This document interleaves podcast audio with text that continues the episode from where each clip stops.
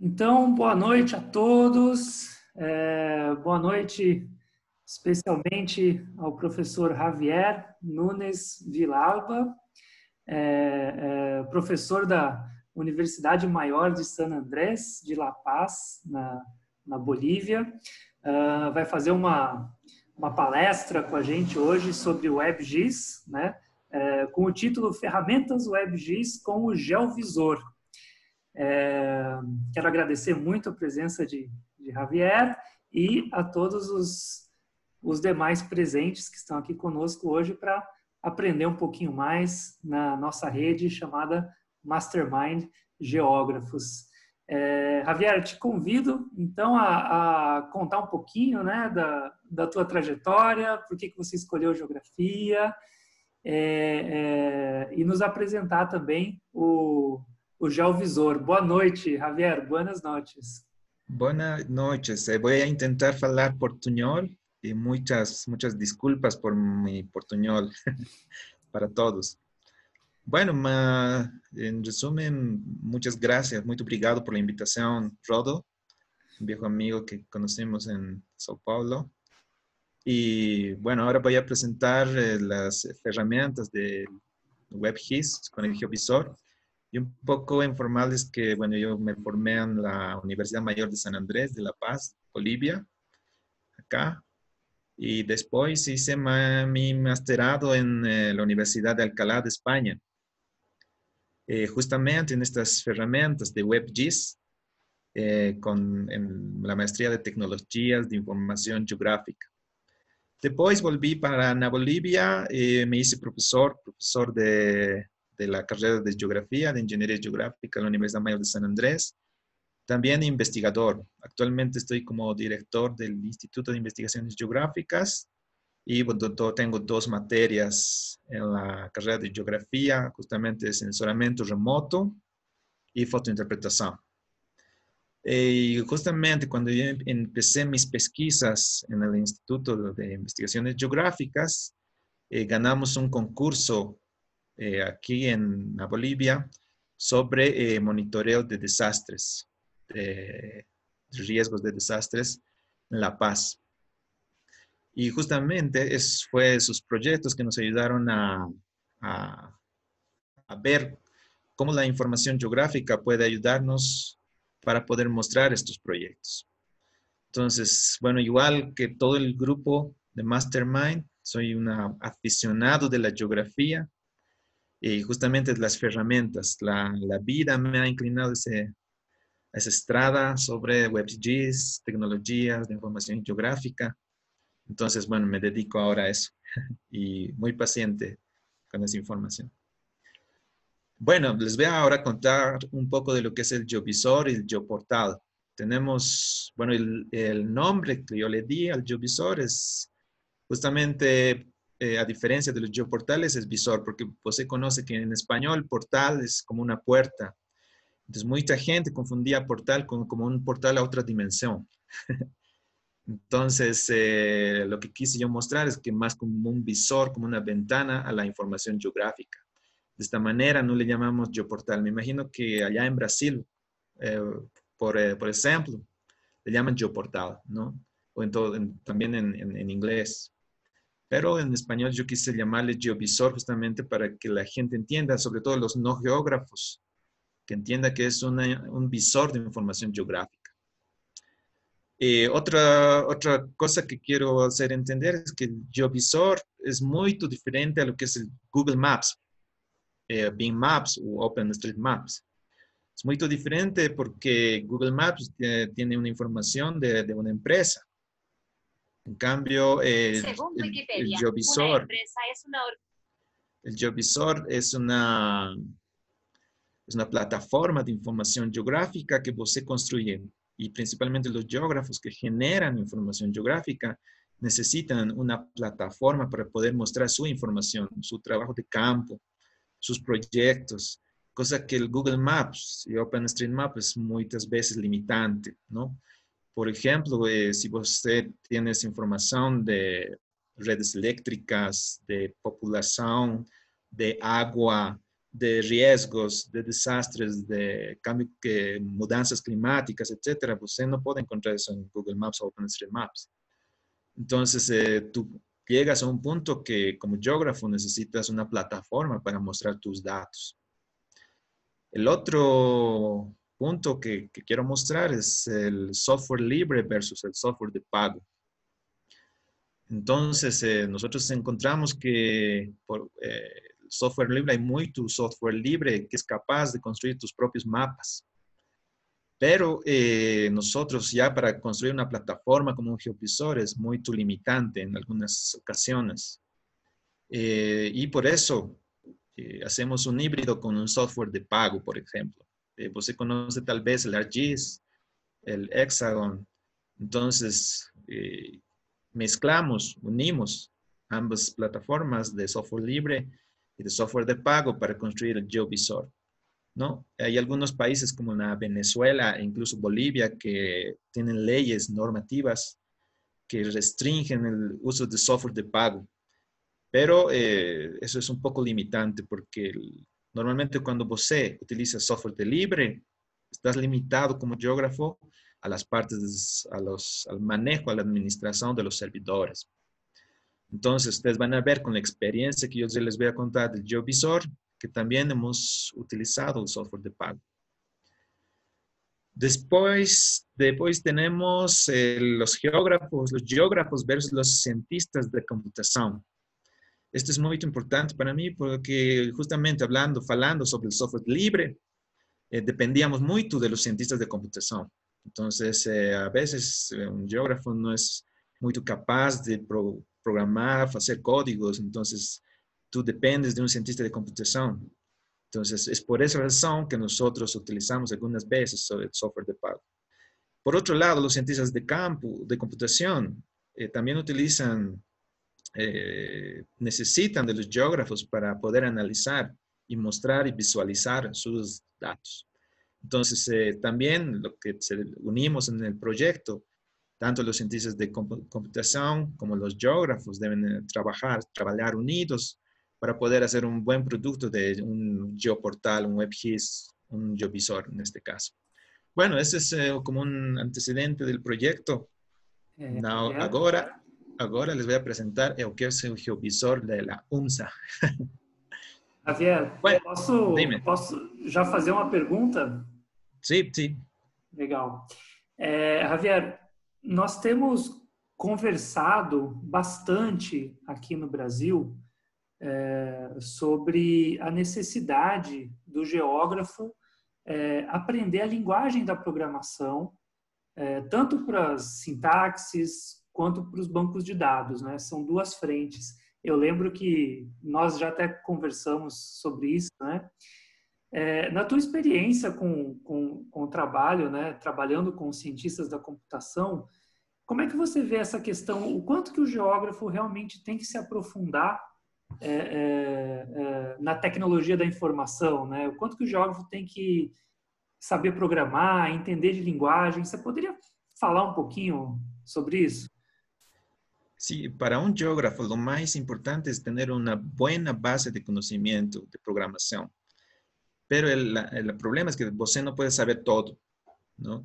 Eh, solo si vas al mundo de eh, sensoramiento remoto, você tienes miles y miles de herramientas. Si vos vas al mundo del SIG, tienes otras miles de herramientas. Entonces, eh, yo me imagino que no alcanza una vida para você aprender todo lo que es sensoramiento remoto o GIS, un GIS, ¿no? Sistema de Información Geográfica. Entonces, pero sí es muy importante saber una base, una base de programación, de computación. Los, los cientistas de computación, por ejemplo, cuando nosotros eh, instalamos el GeoVisor de la OMSA, también tenían muchas especialidades. Por ejemplo, un programador, un administrador de servidores, un administrador de redes. En esos campos, você ya como geógrafo no, no entras mucho. No te interesa a você cómo funcionan las redes, cómo funcionan el servidor, ¿no? Si tal vez te interesa la programación para hacer tus mapas, pero las redes, la administración de, servidores es otro mundo. Entonces, es muy importante saber las bases, pero sí eh, que encontrar o trabajar en una simbiosis con los tomadores, con los eh, cientistas de la computación. Tú puedes hacer o tener una herramienta, herramienta como el, como el ArcGIS, pero para poder publicar esa información, eh, ahí puedes utilizar, por ejemplo, un software de pago, pero ya te limitas, ¿no? Es, es, un, es como una balanza. Pero sí es importante para todos los geógrafos entrar al mundo de la tecnología, base, por lo menos aprender a programar. Gracias, Javier. Bueno, em, ahora voy a mostrar lo que es el, que es el GeoVisor UMSA. El GeoVisor UMSA es una herramienta geográfica de la universidad que ayuda a tomar decisiones sobre el territorio en una plataforma de infraestructura de datos espaciales accesible por la Internet. Entonces, es muy importante para nosotros. Eh, ¿Cómo el GeoVisor puede ayudar a las pesquisas, a los tomadores de decisión. El geovisor ayudará el monitoreamiento para evitar desastres ambientales, planeamiento de ciudades, cobertura del suelo, mudanzas climáticas, etcétera, etcétera, etcétera, y otros, otras aplicaciones que usted puede encontrar en el camino, en la estrada, ¿no? Los datos utilizados son eh, principalmente imágenes de satélite, datos de población, datos climáticos, datos obtenidos en trabajo de campo. Y bueno, aquí un paréntesis, yo quisiera decir que en Bolivia, aparte de que hay geógrafos físicos y geógrafos humanos o sociales, en Bolivia eh, tenemos otros dos grupos. que nos dicen geógrafos de campo y geógrafos de escritorio. Entonces, cuando usted entra a este mundo de la, la, tecnología, si usted gusta de las tecnologías de información geográfica, tú te encierras en las cuatro paredes, en la computadora, y vos empiezas a hacer un geógrafo de escritorio. Pero hay otros geógrafos que les gusta de ir al campo, de vivir en el campo, de justamente tomar datos o trabajo de campo. Entonces, esos son los geógrafos de campo. Normalmente nos, nos ayudamos, ¿no? Y bueno, en, mi aplicación, en mi situación, me estaría como el trabajo de, de escritorio para estas tecnologías. Y bueno, para el geovisor, para el geovisor tuvimos varios proyectos antecedentes como el monitoreo espacial de desastres y riesgos con imágenes de satélite. Esto en la, ciudad de La Paz y El Alto. mi primer proyecto, mi, primera pesquisa en el año 2012. El segundo proyecto que, que, nos ayudó a consolidar el geovisor fue en el lago Titicaca midiendo la, geodinámica del carbón y el oxígeno en el contexto de las mudanzas climáticas en el valle del lago Titicaca. En, estos dos primeros proyectos, eh, nuestra ventana se abrió a no solo la geografía, sino a que muchos otros pesquisadores, biólogos, geólogos, ecólogos, forestales, vieron cómo una, herramienta, la herramienta del geovisor ayudaba a eh, ver la información geográfica, ver su información, por ejemplo, de contaminación, datos de campo de los mismos eh, biólogos, por ejemplo. Entonces, eh, ha sido muy importante y ha sido una ventana que ha abierto a muchos otros futuros proyectos hasta ahora. Bueno, e, esta es una aplicación que hicimos el año 2015 de mostrar cómo sucede una, un desastre, por ejemplo, eh, eh, la ciudad de La Paz es un valle muy profundo, eh, pero también tenemos la ciudad del Alto. Por ejemplo, la ciudad de La Paz, que es un valle que pertenece a la cuenca amazónica. No sé si sabían, pero el río Choquillapa, el principal río que cruza la ciudad de La Paz, termina en Amazonía, ¿no? En el Atlántico. Entonces, pero la otra ciudad que está arriba de La Paz, que es muy cercana, es eh, otra cuenca que termina en el lago Titicaca. Entonces son dos ciudades muy diferentes, una en un valle y otra en, el altiplano boliviano, y que tienen muchos, muchas diferencias, por ejemplo, por, ejemplo en, los desastres. En el alto tenemos inundaciones y en La Paz tenemos deslizamientos de tierra. Este es un pequeño y muy, muy rápido ejemplo, muy concreto. Usted puede ver ahí dos, dos vías y una imagen, una fotografía aérea del año 1955 de la ciudad del Alto, donde están dos ríos, Río Seco y Río Seque, donde no hay población en ese lugar. Entonces, los ríos no son ninguna amenaza. Cuando usted ve las fotografías de 1987, usted empieza a ver las periferias que se acercan a esos ríos, que no tenían población. Entonces, ahí tú muestras muy rápido a los tomadores de decisión que el río no es el problema. Los ríos no, no son ningún problema, sino son las periferias, la expansión de las ciudades. Y en una imagen de satélite ya mucho más, más reciente, pues se puede ver que toda la población ha ocupado el área de los ríos. Entonces, esa área de los ríos se convierte en un área de inundación y de, riesgos y de muchos problemas para la ciudad. Entonces, eh, a veces se toman muchas malas decisiones que hacen que la ciudad no sea muy sostenible. Entonces, en tres imágenes usted puede ver que eh, mostrar cómo ha crecido la ciudad, cómo se planifica y, bueno, cómo podemos eh, evitar ese, cómo se construye un desastre. En La Paz, como les decía, aquí tenemos un deslizamiento de tierra de Callapa del año 2011 donde han desaparecido como 200 barrios. Es otro tipo, según su geografía, otro tipo de desastre. Entonces, con las imágenes satelitales eh, guardadas en, el servidor, pues se puede ver cómo ha evolucionado esa zona y podemos trabajar con el municipio. Por ejemplo, cuánto de volumen de, tierra se ha deslizado, cuántas eh, casas han desaparecido, cuántos damnificados, cómo se construye para futuro la ciudad, las estradas, las nuevas estradas, cuántas escuelas, etcétera. Entonces, pues ella puede tener mucha información para poder empezar a trabajar, planificar y evitar nuevos desastres con, con estos datos que son muy rápidos y además ayuda a los tomadores de decisión.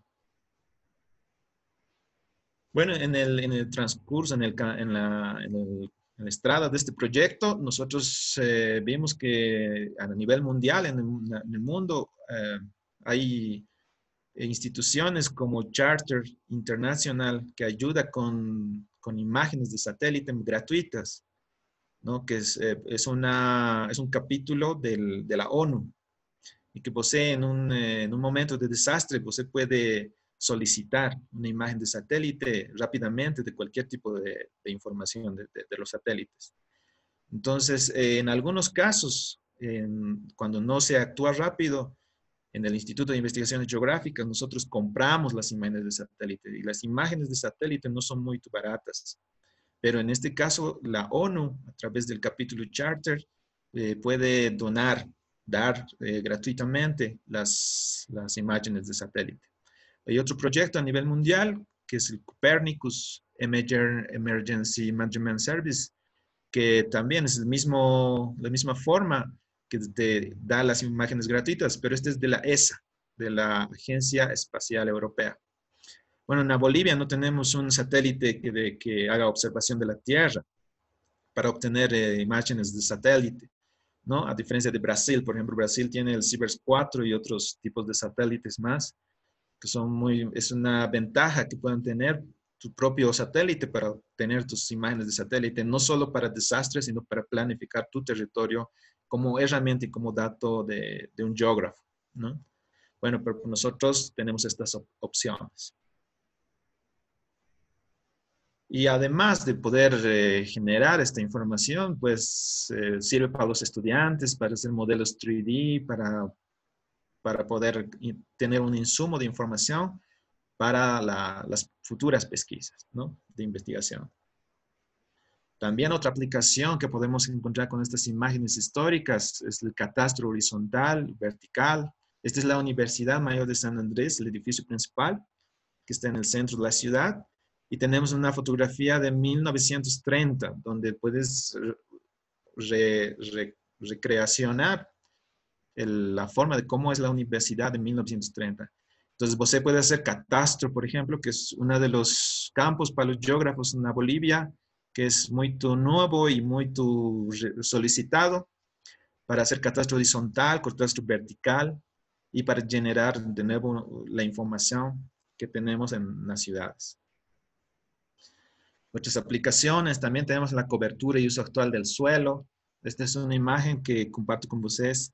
Es la, la, el límite en Brasil y Bolivia del estado de Acre y el, departamento de Pando. Usted puede monitorear el uso del suelo, usted puede ver ahí que en Brasil el uso del suelo es bastante amplio, muy, muy, muy usado en, en Brasil. En cambio, en Bolivia, en el departamento de Pando, pues se puede ver mucha vegetación y parece una área protegida, por ejemplo. ¿no? Entonces, eh, eso puede evitar, en el caso de, Bolivia, cómo puede utilizarse el suelo, el suelo en una manera muy rápida, o cuidar el medio ambiente, o hacer un área protegida, o aprovechar los suelos para hacer los cultivos, por ejemplo. Entonces, te ayuda esta imagen a tomar muy rápidas decisiones. Bueno, y la imagen clásica de la Amazonía en la parte de Santa Cruz, en Bolivia, de cómo las coberturas de agrícolas, cultivos, se han llenado. Otro también, otra forma de poder monitorear son las geleiras, eh, pérdida de agua en reservatorios, ¿no? el retroceso de glaciares, pérdida de agua en embalses por la, por la mudanza climática que ocurre en los lugares, sobre todo de geleiras. ¿no? Eh, y la principal también que nosotros hacemos, a diferencia, como les decía, de Google Maps, por ejemplo, o OpenStreetMap, en el Instituto de Investigaciones Geográficas en nuestro trabajo, nosotros eh, construimos mosaicos de fotografías aéreas, de estas esta fotografías del Alto, de la ciudad del Alto, del año 1987, 1955, cuando la ciudad del Alto no, no existía, ¿no? como es ahora. Entonces, usted puede ver toda esta información, subir al servidor y ver cómo ha crecido, qué barrios existían en el año 1955. Cosa que usted no puede encontrar en un servidor normal como Google Maps, por ejemplo. Y tenemos la ciudad actualmente, cómo ha crecido. Entonces, Javi, ¿cómo fue? Sí. Posso, temos, temos três perguntas aqui no, no chat. Ok. Posso, posso fazê-las? Claro, claro, sim, sim, sim. É, Ravi, é, peraí, deixa eu, só um minutinho. É, primeira pergunta, eu vou fazer as três e aí depois você responde. A Andressa está okay. perguntando é, quem tem acesso ao, ao geovisor, quem, quem utiliza principalmente o, o geovisor. É, o Eduardo o Eduardo Almeida está perguntando é, como que é o investimento em tecnologia nos cursos de, de geografia aí da Bolívia e ele é, completa assim dizendo aqui no Brasil alguns cursos têm dificuldade até para ter bons computadores é, para trabalhar com, com geoprocessamento. Então é, um, é, uma pergunta sobre o contexto né, do, da, da carreira de, de, de geografia na, na Bolívia, né? É, e a Aline Coimbra fez uma pergunta é, muito interessante também, que é o seguinte: ao construir uma plataforma interativa, muitas vezes recorremos às bases do Google Maps. É, é e ela pergunta, né, quais são as principais bases é, que vocês utilizam no é, Geovisor? Sim, eh, Bueno, el acceso al geovisor es eh, para todos, es libre.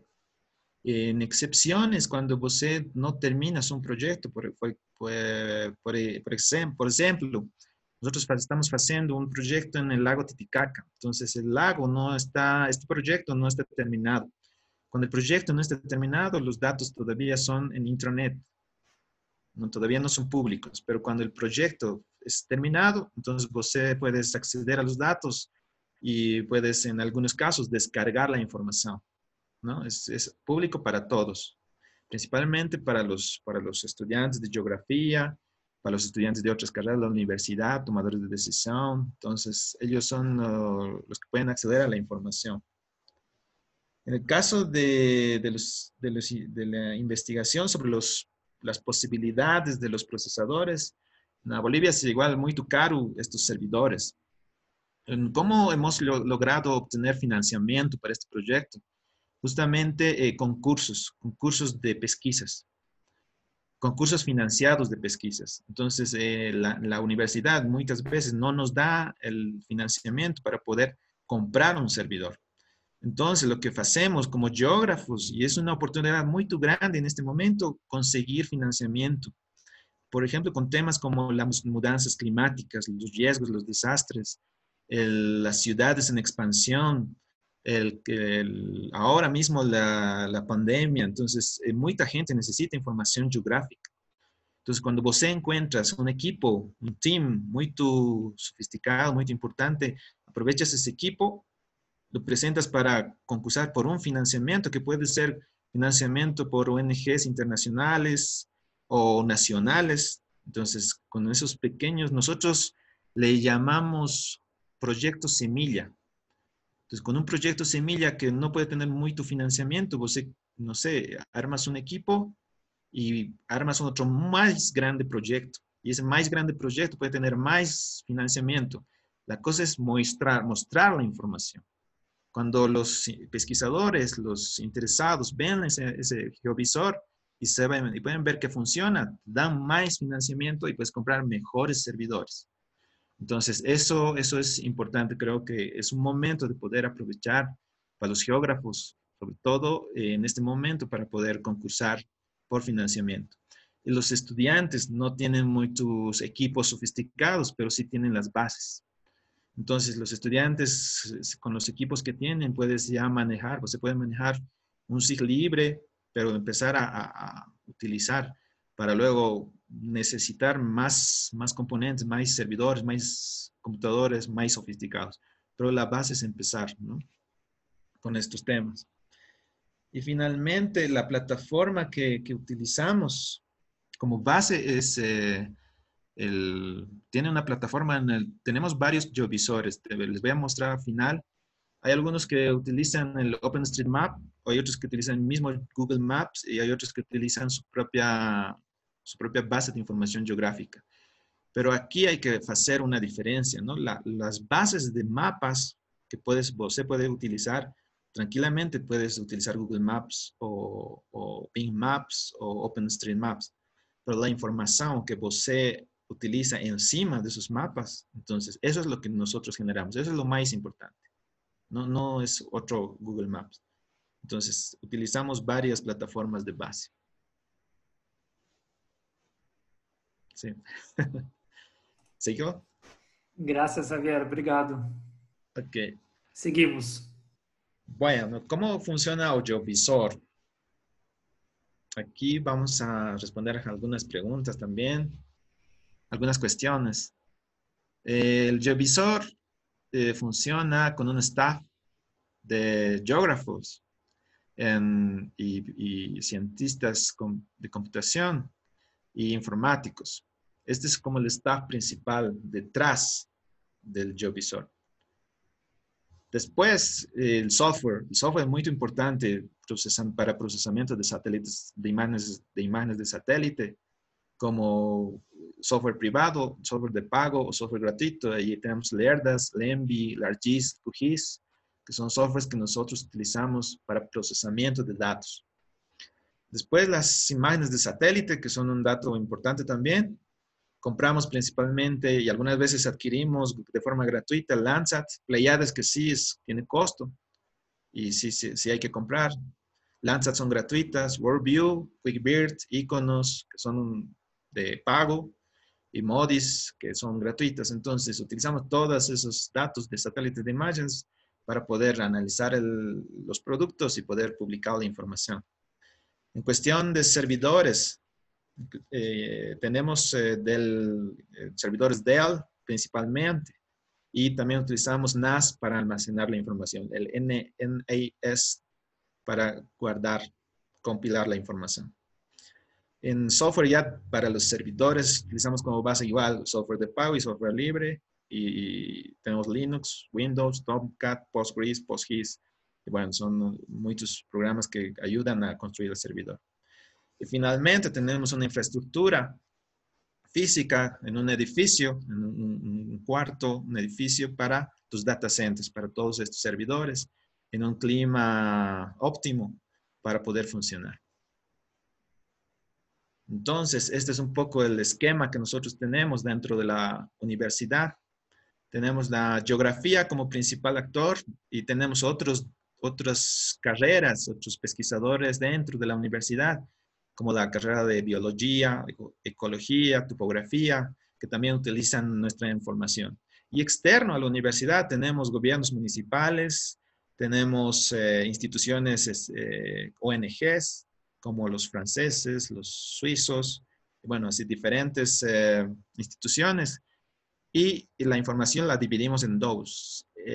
información raster, información de imágenes de satélite, información vector, que eh, se pueden conectar a través de líneas, puntos y polígonos. Todo en, en, un contenedor GeoServer, GeoNetwork, y hacer la publicación en una página web en WMS, WFS, WCS. Entonces, eh, muchos que utilizan información, información geográfica pueden consultar la información a través de una página web y hacer las consultas y en algunos casos hacer las descargas de esta información. Entonces, este es un esquema muy general y básico como trabajamos detrás del GeoVisor.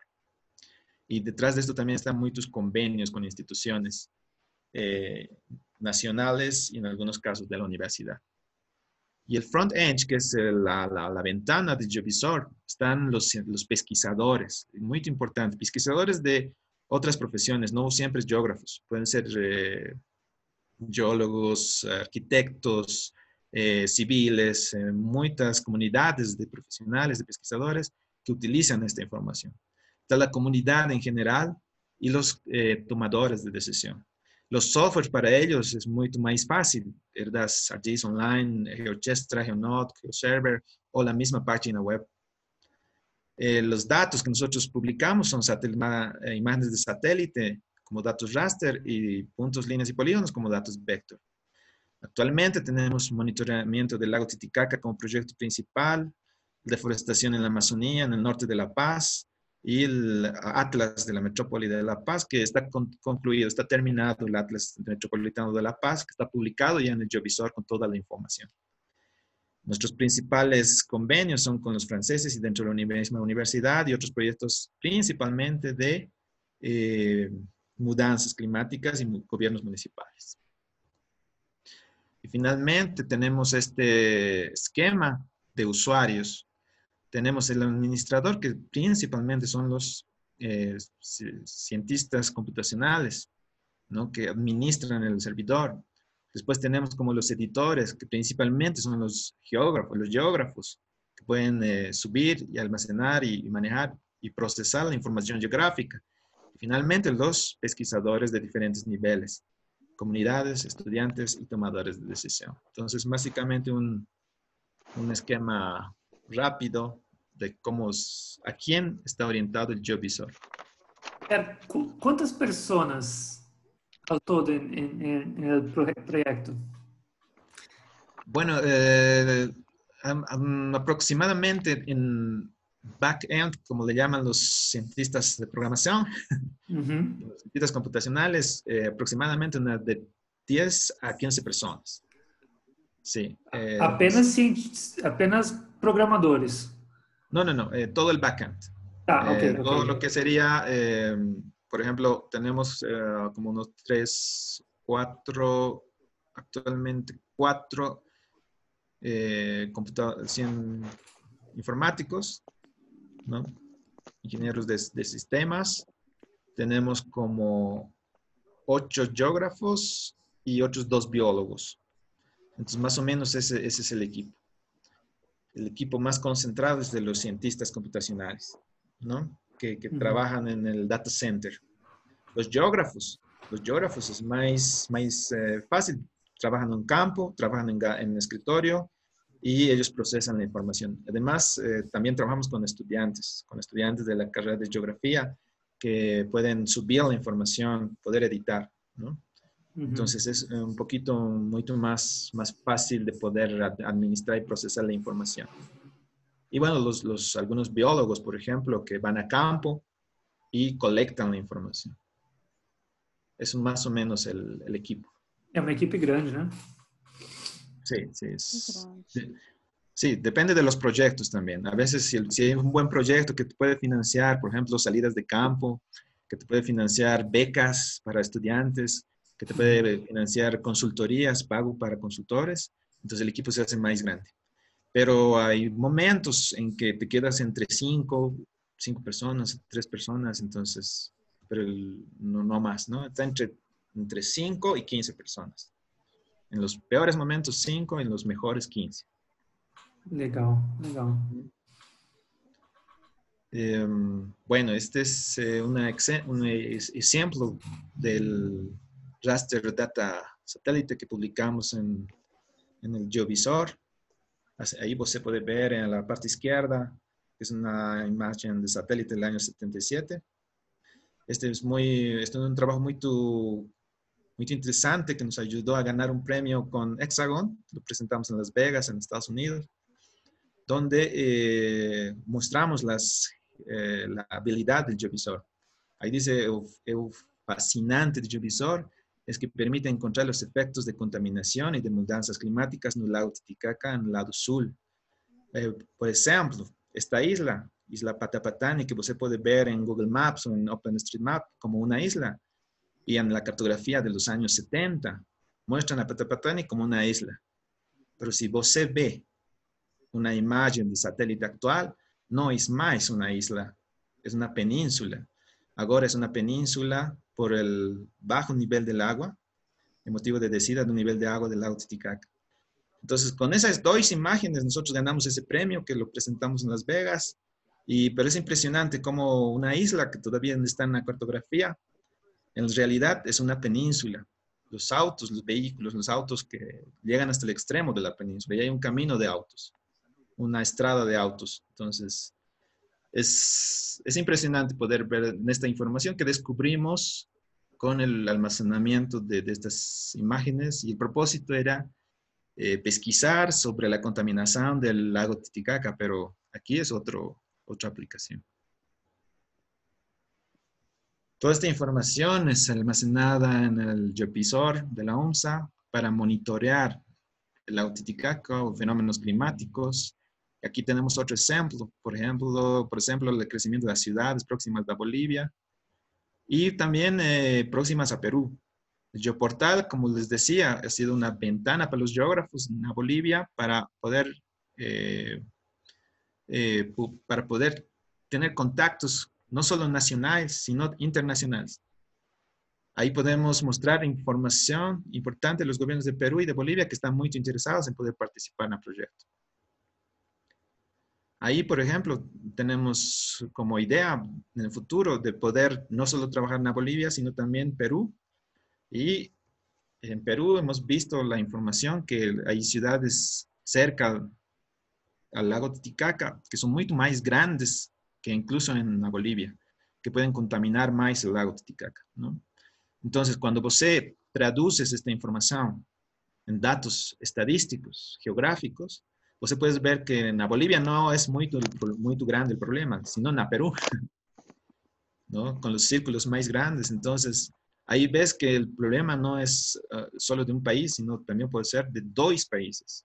Entonces, cuando vos muestras esta información en el geogravisor, eh, mucha gente está interesada en poder solucionar este problema no solo Bolivia y, Perú están muy interesados, sino también eh, otras instituciones. El gobierno francés ha financiado y ha ayudado a comprar una boya en el lago Titicaca, la primera boya que ayuda a monitorear la información climática.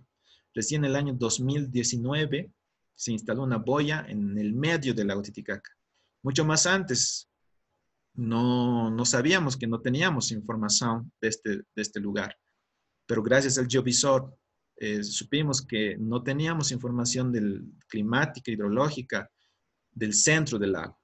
Entonces, de esta manera se instaló una primera boya con financiamiento de varias instituciones y ahí el geovisor ahora es capaz desde este año poder monitorear el lago, por lo menos con datos hidrometeorológicos.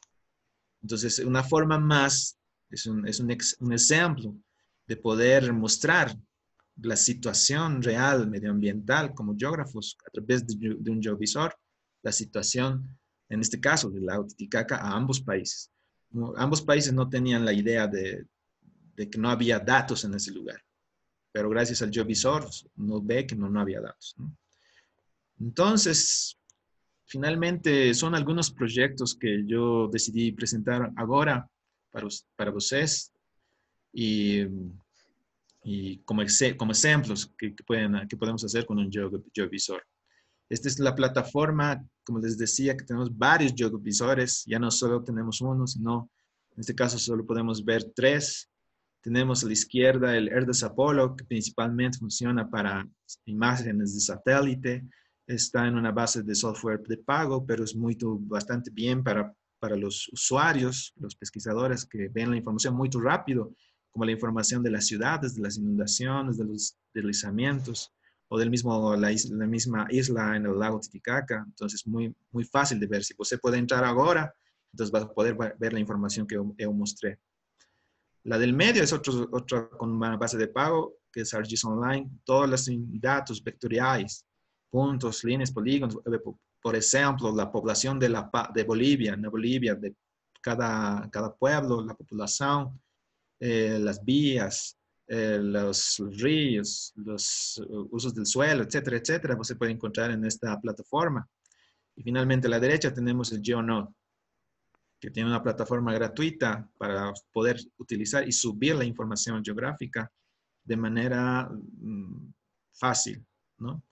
Entonces, es, aquí tratamos de que toda la comunidad, sobre todo los estudiantes, profesores de geografía, puedan utilizar como una herramienta para ellos, para sus proyectos. Por, por, eh, ejemplo, los, los, estudiantes tienen sus tesis de maestría, de, de, de grado. Entonces, você normalmente no sabes dónde guardar esa información. Tienes una computadora o en el instituto o en la oficina, en el escritorio. Entonces, aquí você tienes como una nube, como un cloud de datos geográficos, donde puedes guardar la información. Están seguras para ti y además te sirven para la tesis, ¿no? para tu proyecto. Y los de abajo tenemos la, la Boya, que es un proyecto nuevo con los franceses para poder hacer monitoreamiento en el lago Titicaca sobre datos hidrológicos. El del medio es un proyecto para tomar trabajos de campo con aplicaciones para móviles en celulares. Entonces, eh, es una aplicación desarrollada por justamente nuestro, nuestro colega, nuestro amigo profesor eh, pesquisador, José Luis Sosa, que nos ayuda también a los servidores de, del de Geovisor, que, les, que ha implementado todo y lo hace estable el, el Geovisor. Entonces también se nos ocurrió la idea de poder hacer aplicaciones móviles para trabajos de campo. Y esto es muy importante porque en su proyecto, cuando uno viaja a campo como geógrafo, toma datos automáticamente en la app, en la aplicación móvil, en el móvil, y los datos que usted toma en campo se traducen al servidor. Y finalmente la información antigua que se ha guardado en el de recursos naturales que funcionaban en los años 90 sobre Bolivia, ¿no? Y ahí es como una biblioteca que almacena sus datos en formatos de WebGIS. Y bueno, entonces ese es el, esas son las, las plataformas que utilizamos y en resumen es cómo funciona nuestro Jovisor. No sé si usted tiene algunas cuestiones. É, Javier, é, você, você, mencionou que você é um geógrafo do escritório, né? Sempre vejo suas fotos lá no Lago Titicaca fazendo trabalho de campo, cara. Você é o... os dois, né? Sim, eu, vou contar um pouco como fazemos os projetos de campo. É, por, por exemplo, eu, eu me quedo na, no escritório y tenemos un grupo, un team, que cada semana va al lago Titicaca, cada semana. Entonces ellos van cada semana cuando pasa el satélite Landsat, toman los, los datos y, y, yo trato de unir esos datos y, meterlos al geovisor. Y a mí me toca ir como una vez al mes, o no voy cada semana, porque igual, como tú dice, vamos a campo, viajamos, pero nosotros somos como más, um, más light. más light el trabajo de campo. Entonces, eh, pero sí, ah, por ejemplo, ah, como usted decía, he visto en anteriores palestras que hay geógrafos que les encanta viajar, que les encanta el campo, no pueden vivir en un cuatro paredes, entonces ellos son los que están ahí tomando datos de campo. Y bueno, nosotros, cada uno como lo que le gusta, ¿no? Hacer. Eu, eu, só para explicar para o pessoal aqui que está nos ouvindo, né? Eu fiz uma brincadeira com o Javier, é, é, porque eu, eu, sigo ele nas, nas, redes sociais, né? Depois você coloca a sua, teu, teu Instagram aí, teu e-mail para o pessoal, viu, Javier? É, e, e, aí, Javier só posta as fotos mais bonitas dele fazendo trabalho de campo no Lago Titicaca, que é um lugar maravilhoso, que é E aí eu fico babando, né? Que eu acho o máximo, né? Que eu queria fazer esse trabalho de campo aí no Lago Titicaca, que é uma delícia. é só aquela inveja boa, viu, Javier? é, Ravi, é, eu, vou, eu quero valorizar algumas, alguns comentários aqui do, do chat, é, começando pela, pela Aline Coimbra, que ela mencionou, é, a mesma questão que eu fiz para você, ela, ela recuperou, né? Dessa que aqui no Brasil a gente sente um distanciamento entre o geógrafo e o programador, né? Estamos preocupados com essas questões aqui, com essa questão, e ela mencionou, né? Tem certas barreiras que precisam ser quebradas, né? Isso é um pouquinho do que a gente está tá vivendo aqui. Estamos tentando fazer essa aproximação de modo mais eficiente. É, e e aí a Juliana comentou também, né, a Juliana Xavier, ela comentou que ela achou muito interessante que vocês estão, inclusive, se baseando é, nos, nos, objetivos sustentáveis, nos ODS da, da ONU, né, os Objetivos de Desenvolvimento Sustentável da ONU. Talvez você possa comentar um pouquinho sobre isso, né? É, como, é que, como é que o projeto se acopla aos objetivos. É, e aí tem duas perguntas, Javier. Duas, esses foram dois comentários, agora tem duas perguntas. O Eduardo Almeida perguntou se tem alguma infraestrutura de dados espaciais feita pelo governo da Bolívia. É, é, porque é o seguinte, aqui no Brasil, né, se lançou faz pouco tempo, faz alguns anos, a Infraestrutura Nacional de Dados Espaciais, que tem por objetivo compilar né, e fazer um catálogo de tudo quanto é informação é, é, geográfica, georreferenciada do território nacional. Que eu entendi, Eduardo está perguntando se tem um projeto paralelo do governo é, boliviano. Achei muito interessante a pergunta do Edu. É, e a Aline Coimbra também perguntou na Bolívia onde o geógrafo possui mais atuação profissional. La última pergunta, você me pode repetir, por favor? Sim, é, onde, né, em, em, qual campo, né, em qual campo de trabalho que o geógrafo tem mais atuação profissional? Ok. Aproveitando, quem tiver perguntas pode mandar pelo chat ou quem quiser perguntar diretamente para Javier, né, dá um, a gente a gente abre aqui, tá bom? Só só me avisem, me avisem, por favor. Ok, bueno, eh, primero, el distanciamiento entre profesionales geógrafos y profesionales de sistemas de computación es muy visible en todos, todos los lugares, en, todos los países. Lo que hicimos en el proyecto es unir, en vez de hacer el distanciamiento, unir los conocimientos. Nosotros, eh, un, amigo francés eh, nos contaba que en México en el IBGE, o sea, lo, mismo que sería el IBGE en México, el INE en Bolivia, eh, en el IBGES, ¿no? IBGE. En, eh, entonces, los, los, donde toman los datos de población, al principio eran puros geógrafos, pero en otro año eran puros eh, cientistas de la computación. Entonces, en, cuando entraron los cientistas de computación, las, los, datos geoestadísticos no se podían leer, no se podían interpretar, no se podían analizar. Entonces, estaban muy, muy buenas las eh, herramientas tecnológicas, los eh, geoportales, pero la gente, la comunidad no podía leer, no podía entender esos datos geoestadísticos. Entonces, es algo que los geógrafos sí hacen. si tú, você tiene que ver como geógrafo cómo entender esa información. ¿Dónde están las personas más pobres, más ricas, que tienen más, más servicios, menos servicios? Y eso es algo que a veces los eh, cientistas computacionales no comprenden. Para los cientistas computacionales está más importante mostrar los, eh, los mapas, por, eh, por ejemplo. Entonces, hay que tener una visión híbrida entre geógrafos y entre cientistas computacionales. Tiene que haber un complemento. Entonces, eso es muy, muy importante para cualquier institución, ¿no? Eso sí, no hay que demostrar que como geógrafos el análisis de la data es importante. Después, eh, cumpliendo los, los, los, objetivos de la ONU sobre el desarrollo sustentable, eh, bueno, nosotros normalmente tratamos de en realidad todos los trabajos que hacen los geógrafos están dentro de ese contenido. Parece que lo hubieran hecho los geógrafos mismos para trabajar así, con el medio ambiente, trabajar con el medio ambiente, ser sustentables, eh, trabajar con la información geográfica. Entonces, yo creo que sin querer, el hecho de hacer este proyecto ya entra dentro de, esas, de esos objetivos de sustentabilidad de la ONU.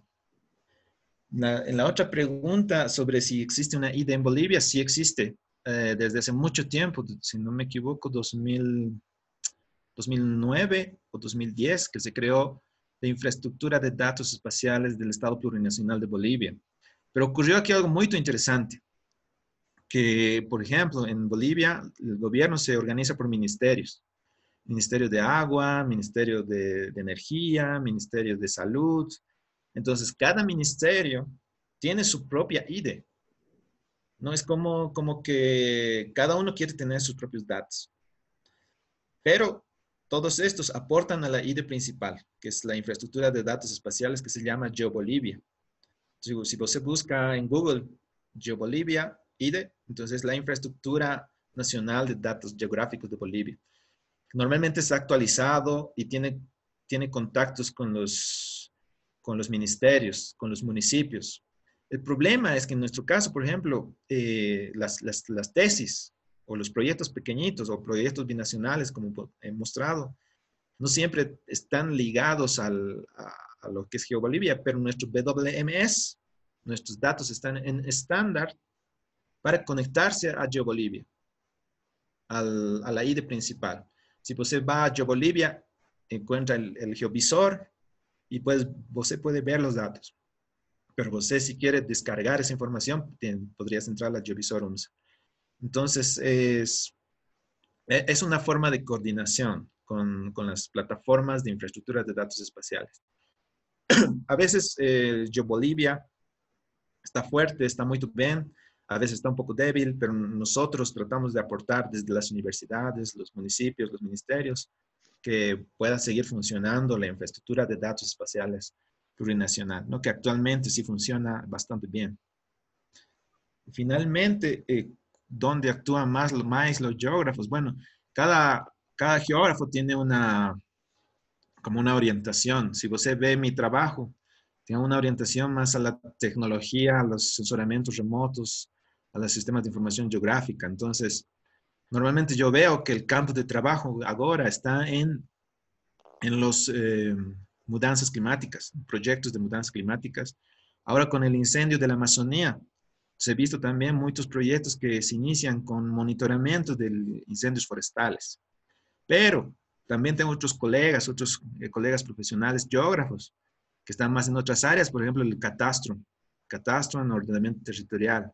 Pues yo como no actúo mucho en esas áreas, no veo cómo actúan los jóvenes profesionales en la geografía, pero yo sé que muchos municipios en Bolivia están haciendo recién su catastro urbano, su catastro rural, su ordenamiento territorial, ¿no? Pero desde mi punto de vista y el, como que la oportunidad que yo, yo vi para hacer estos proyectos y para conseguir financiamiento son básicamente mudanzas climáticas, ¿no? Y, y riesgos y desastres.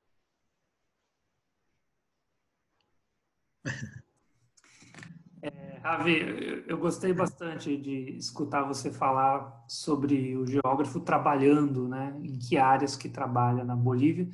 São áreas muito parecidas aqui com, com a do Brasil. É, é, E porque alguns, é, algumas pessoas assim no, no grupo, né, que, que, estão ingressando no mercado de trabalho e sempre fica esse questionamento, né? É, sou geógrafo e agora, né? Onde que eu vou me encaixar no mercado de trabalho? Então, obrigado pelas pelas pontuações. É, temos um, um, um, participante aqui, Ravi, que é Ricardo Cardoso, é, que é, parabeniza pela sua apresentação e ele está no Paraguai e manda um abraço para você. É, Graças. Obrigado, Ricardo, pela, pela sua... Sí, es un amigo de la maestría de, de España, Ricardo. Es un gran amigo de, la maestría de España que hicimos en 2006 Alcalá. en España, en Alcalá. Alcalá. Sí, un abrazo, querido Ricky, Ricardo, um forte abraço. Muitas graças por estar presente. Javier sempre muito carinhoso, né, Javi? o, o, Ricardo fez uma pergunta é, ele, ele, que é a seguinte: uh, quais índices espectrais uh, estão utilizando para relacionar com a informação de campo uh, no lago Titicaca? Uy, eso sí ha sido un, un nuevo para mí, porque normalmente la pregunta que hicieron los biólogos que trabajan en el lago Titicaca era cómo podemos medir la clorofila para evitar los blooms. Bueno, que yo, cuando yo empecé este proyecto y no sabía ni qué era un bloom, no sé si usted sabe, pero era como una explosión de, datos, de, de, elementos ahí en el agua, en los lagos, que hacen que mueran todos los peces toda la biomasa aparece muerta de una vez, y eso ocurrió el año 2015 en, el lago Titicaca. Entonces, cuando ellos vinieron al Instituto de Geografía, me dijeron, queremos medir la clorofila, porque la clorofila es un indicador que te ayuda a evitar esos blooms, que te ayuda por lo menos a medir en qué lugares se pueden generar. Entonces, yo con las imágenes de satélite, lo que hacía es hacer índices, por ejemplo, de vegetación, que es lo más, más conocido, el NDVI, ¿no?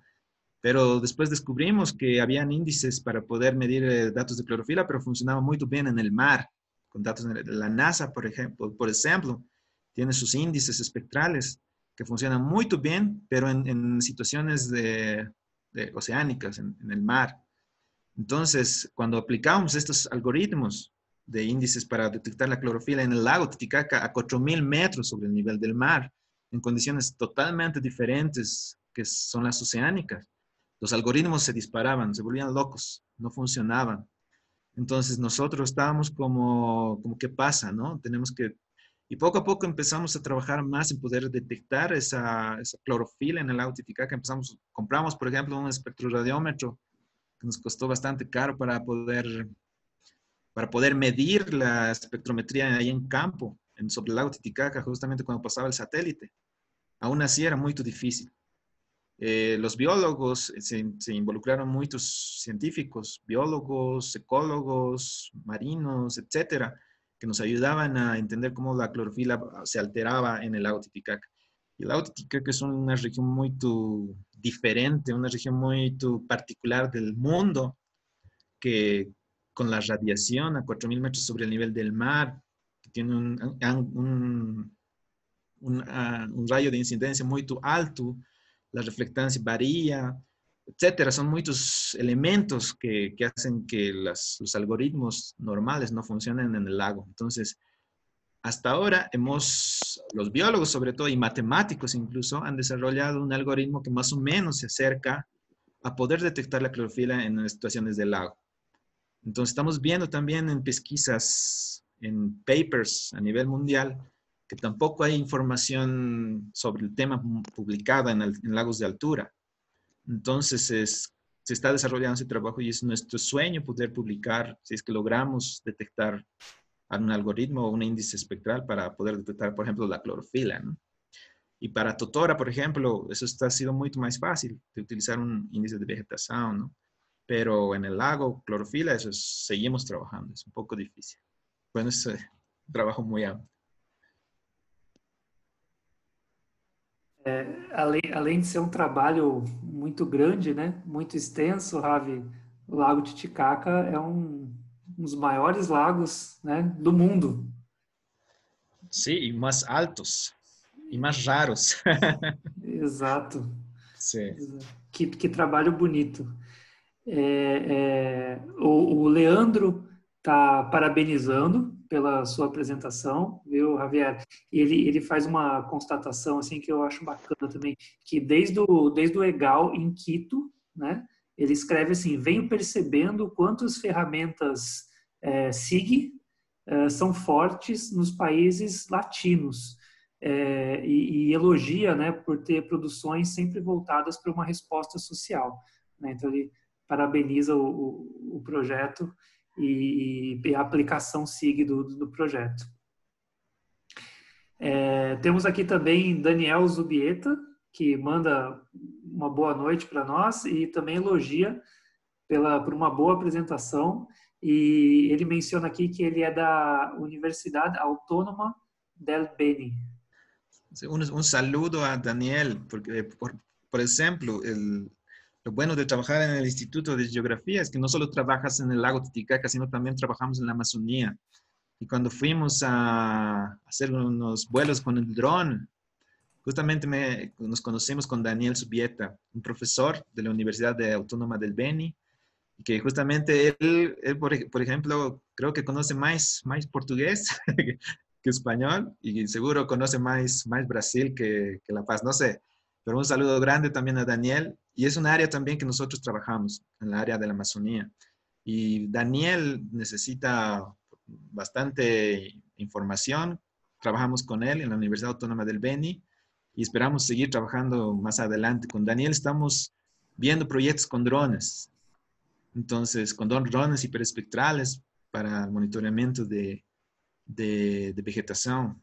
Entonces, muchas gracias, Daniel, por, por los saludos y un fuerte abrazo. É, temos aqui também, né, eu esqueci de mencionar, o Leandro, né, que é da, da Universidade Feder da Instituto Federal do Ceará, aqui no Brasil, é, Wagner Amorim, que é da Universidade Estadual do Ceará, e Rodrigo também estavam com a gente aqui, é, acho que ele já saiu, da Universidade Federal é, do Rio Grande do Norte. Temos aqui Saludos a todos. Saludos a todos. Muchas gracias por participar. Obrigado Leandro, a todos, viu? Isso, obrigado a todos também, Daniel, Ricardo Cardoso, Carlos. É, obrigado a todos, são cinco, seis professores hoje aqui. Muito obrigado para, para todos. E o Miguel, o Miguel falou assim, Javier, é, que ele está sentindo muito orgulho por ser um futuro geógrafo. Ah, muito bem. Estás es muy bonita profesión para usted. Eh, eh, puedes eh, preguntar a Rodolfo, como profesor de geografía, que ha cruzado desde Sao Paulo en motocicleta hasta La Paz para poder asistir a Legal el año 2017. Ida y vuelta. Es, para que todo el mundo lo sepa, Rodolfo ha viajado en motocicleta desde Sao Paulo hasta La Paz y vuelta. Imagínense el tramo que ha cruzado. Y para los geógrafos, para los geógrafos lo más importante es, eh, lo más bonito que hacemos es el trabajo de campo, conocer nuevas personas, nuevos paisajes y compartir esa, esa pasión de la geografía, poder además utilizar herramientas como las que hemos presentado, te diviertes con eso. Y bueno, es, es, muy, muy interesante para poder eh, conocer el mundo. Es muy, muy diferente a un turista, por ejemplo, ¿no? Você tienes otra perspectiva de, de, lo que ves, no solo en un mapa, sino también en vivo y en directo. Entonces, vos conoces eh, de otra forma la, los, los, paisajes, el mundo, muy importante. Y bueno, pues vos puedes viajar a los congresos en motocicleta o en bicicleta también, a, los, a los congresos. É, pessoal, para quem não para quem não sabe, né, eu e Javier temos uma coisa em comum, além de sermos geógrafos, né, que, so, é, que somos apaixonados pela vida em duas rodas, né, Javier? Eu sim. e você de bicicleta. Sim, sim. Eu creo que essa é uma parte importante de los geógrafos também, não só estar em tema geográfico como tal, sino ver, como, como tú dices, compartir as rodas los, en bicicleta. Muchos, muchos geógrafos Conozco también que descubres que son amantes de, viajar en bicicleta, en viajar en motocicleta, en sus, en sus autos, sus camiones. Entonces, yo creo que si vos no hace eso, no, no eres eh, geógrafo completo. É como ver National Geographic, né? É verdade, tem que, tem que botar o pé no campo, né? De alguma forma. É.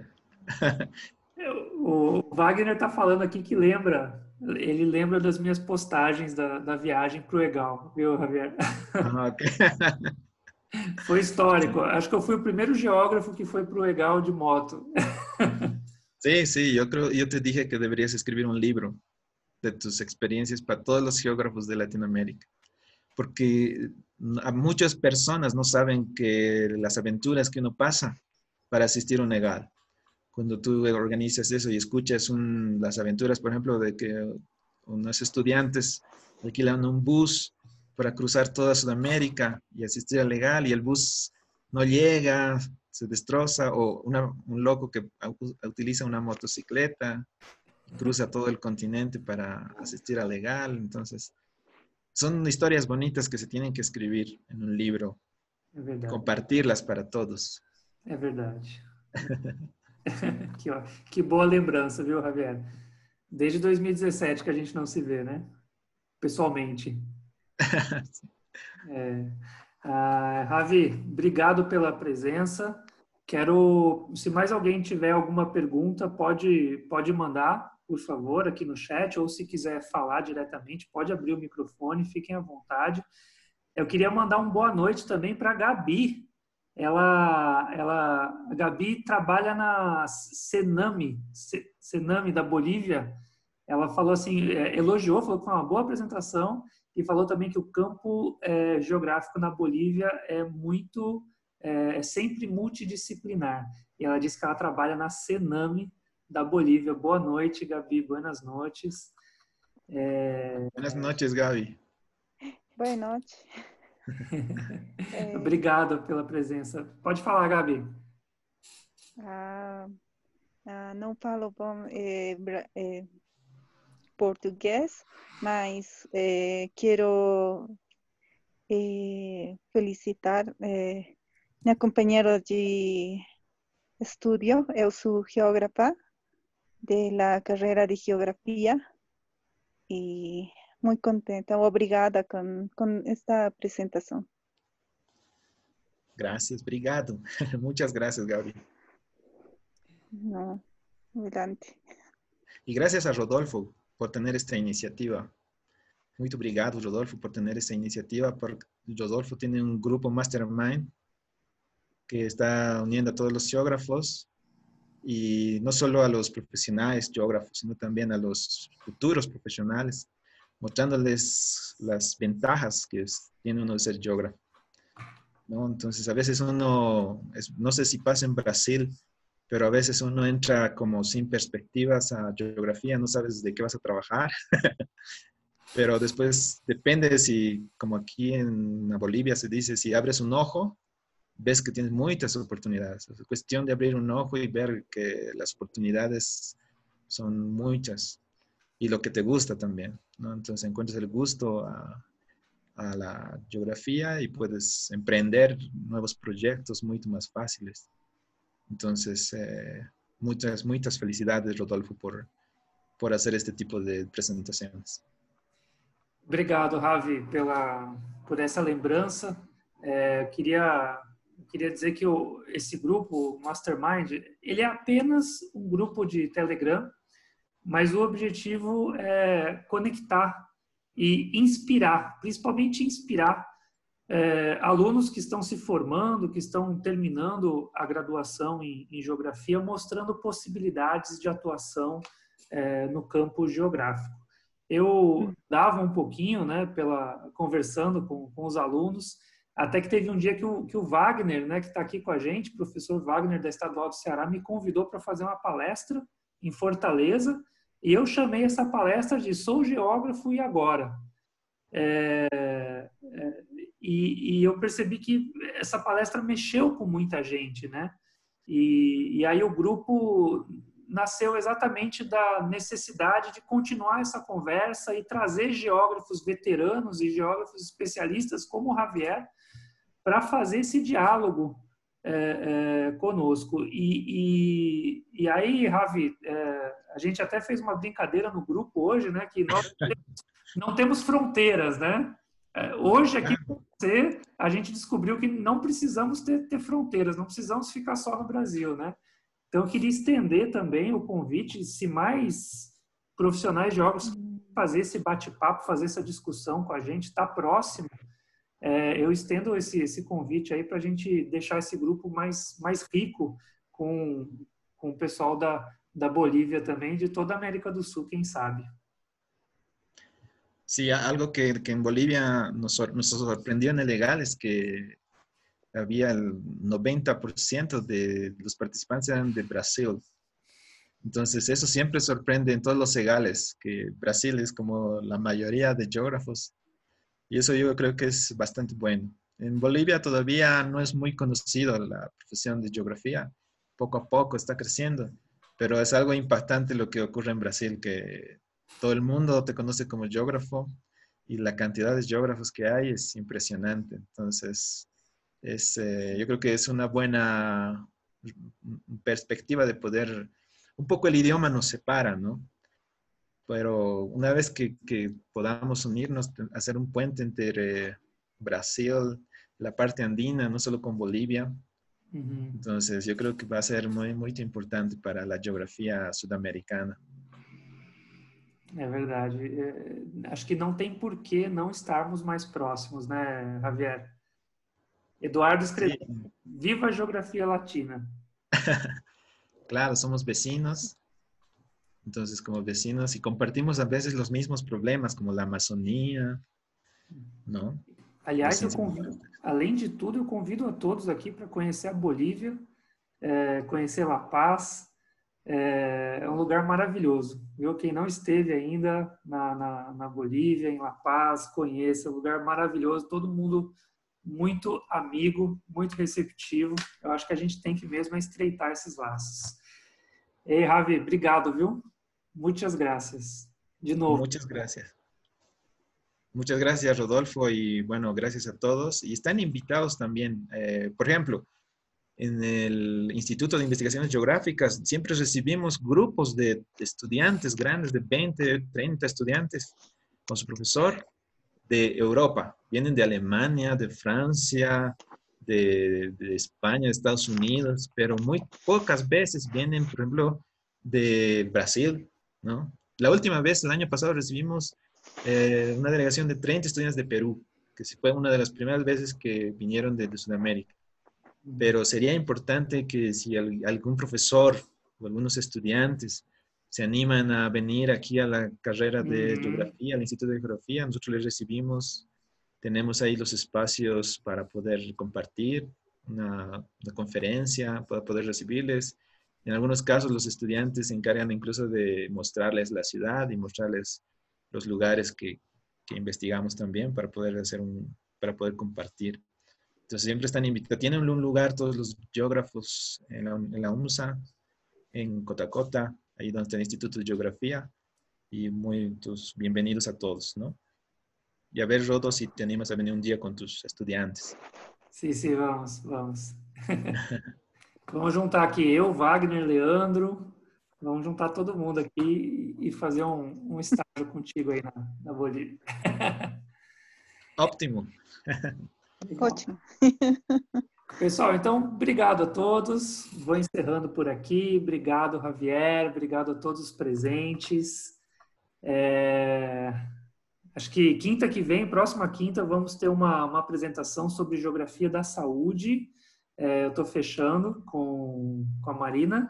É, uma geógrafa trabalha no Ministério da Saúde aqui do Brasil e acho que teremos uma palestra com ela falando da ligação entre a geografia e saúde. Convido a todos também a nos acompanhar é, na próxima quinta-feira aqui na nossa é, discussão, tá bom? Pessoal, muito boa noite a todos. Vou encerrando aqui. É, boa noite, Javier. Quer falar mais alguma coisa? Buenas noches, saludos a todos los amigos, a mi bebé también, que se ha ido a la isla, ahora está en el lago. Megan, Ariana. Y bueno, a todos los amigos que han podido eh, ver esta conferencia. Um abraço para todos. Obrigado, Javier.